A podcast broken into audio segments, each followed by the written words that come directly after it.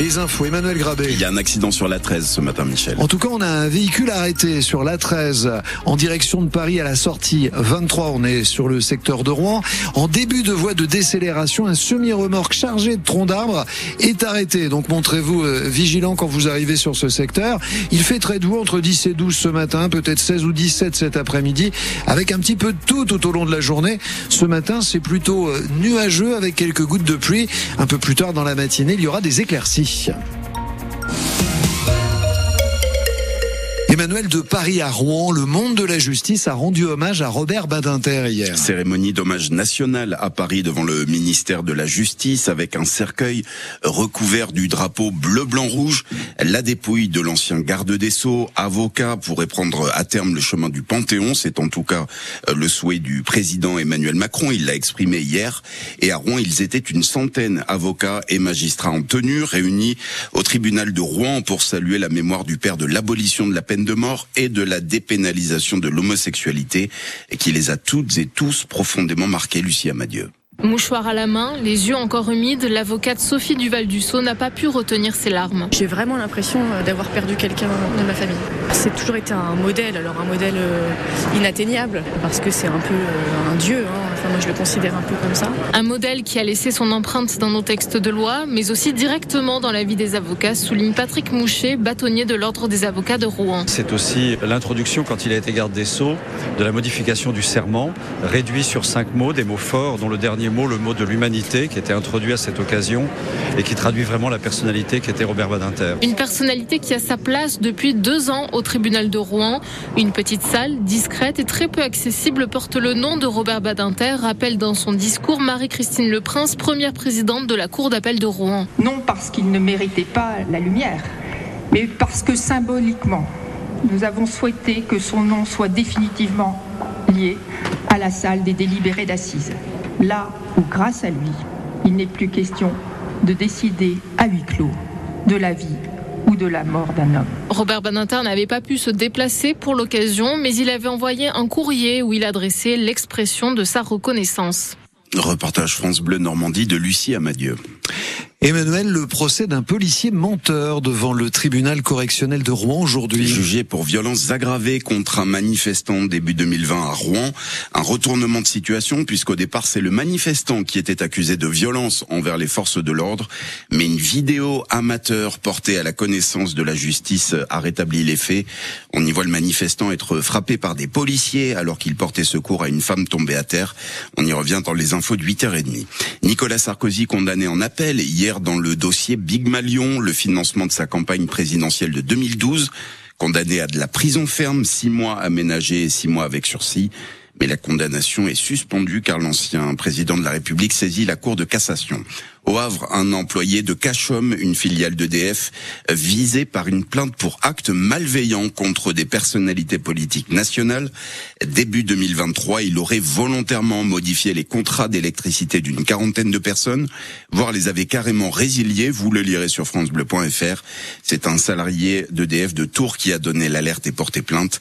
Le mis en cause souffrirait de problèmes psychologiques et aurait été mis à pied selon la procureure de la République de Tours. France Bleu il est 8h05 et c'est au Havre que les profs se mobilisent aujourd'hui. Une dizaine d'écoles et de collèges concernés par des journées établissements morts contre la réforme choc des savoirs que les profs trouvent injuste et pour réclamer des mesures, euh, une hausse de leur rémunération. Christophe Larré-Laroui est co-secrétaire du SNES FSU en Seine-Maritime.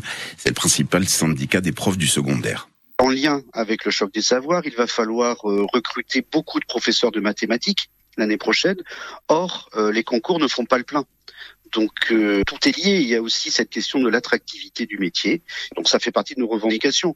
On veut aussi un métier plus attractif avec une augmentation euh, des salaires. Par rapport à l'inflation, déjà, il n'y a pas eu de rattrapage suffisant.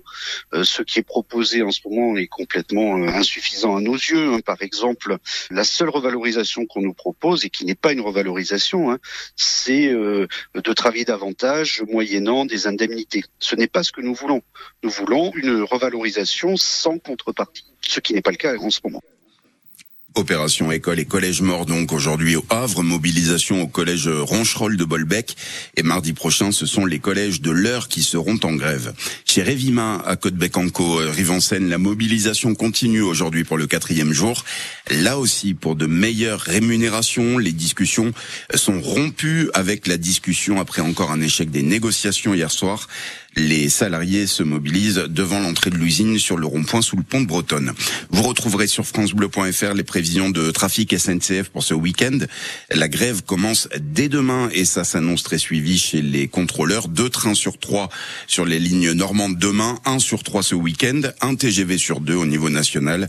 Grève pour de meilleures primes de travail, pour la prise en compte de la pénibilité de leur métier pour la retraite et pour recruter davantage d'effectifs. Le président de Blablacar annonce ce matin que la demande de covoiturage et de bus pour ce week-end a doublé en quelques heures. L'autoroute A29 a dû être coupée à la circulation hier dans le sens Abbeville-Le Havre. Un camion s'est couché en travers des voies. Le conducteur a été légèrement blessé et hospitalisé à Rouen. La circulation n'a pu reprendre que vers 22 heures. France Bleu Normandie vous emmène ce matin dans le CTA des pompiers de l'heure, le centre de traitement de l'alerte. C'est là qu'arrivent tous nos appels quand on compose le 18 ou le 112. Les pompiers de l'heure en ont reçu près de 200 000 l'an dernier, un quasiment toutes les trois minutes. Le lieutenant Dominique Marnière nous a expliqué comment ça se passait quand on appelait les pompiers.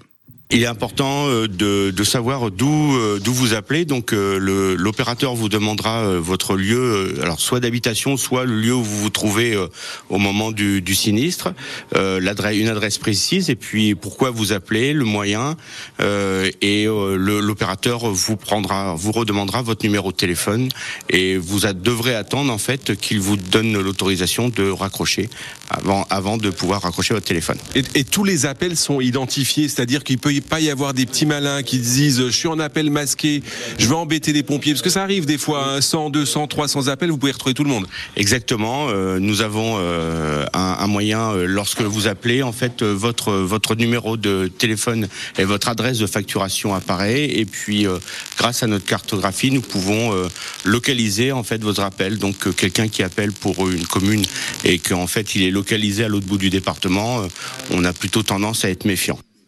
Le lieutenant Dominique Marnière, chef du centre de traitement de l'alerte avec Laurent Philippot. Émission spéciale qui continue ce matin aux 10 de l'heure, le service départemental d'incendie et de secours. Le patron des pompiers de l'heure, le colonel Emmanuel Ducouré, est l'invité de Marianne Naquet dans un peu plus de 5 minutes. La ville de Dieppe, choisie par le premier ministre Gabriel Attal pour être l'un des premiers, euh, l'un des 22 premiers territoires engagés pour le logement. Un nouveau, un nouveau label qui engage la ville à construire au moins 1500 logements d'ici trois ans, en partie financés par l'État. Mais Dieppe et son aglo envisagent d'en construire plus du double, plus de 3000 notamment pour répondre aux besoins du futur EPR. Un expert est passé hier au, au stade Diochon alors? Pour vérifier la sécurité de la tribune Zénith et il a conclu qu'il n'y avait aucun problème pour Ouf. accueillir les, les spectateurs lors du quart de finale de la Coupe de France contre Valenciennes et avant ça contre pour le match contre le, reste, le Red Star. Il va juste falloir remplacer les 70 sièges arrachés lors du dernier match. Voilà qui devrait rassurer le président du FCR, Charles Marek, qui mettait en doute la sécurité du site pour justifier la délocalisation du quart de finale contre Valenciennes à Caen. Et puis le PSG a mis un pied en quart de finale de la Ligue des Champions cette fois, après cette, euh, sa victoire 2-0 hier euh, au Parc des Princes face aux Espagnols de la Real Sociedad. But de Mbappé et de Barcola, le huitième de finale retour contre Saint-Sébastien, ce sera le 5 mars.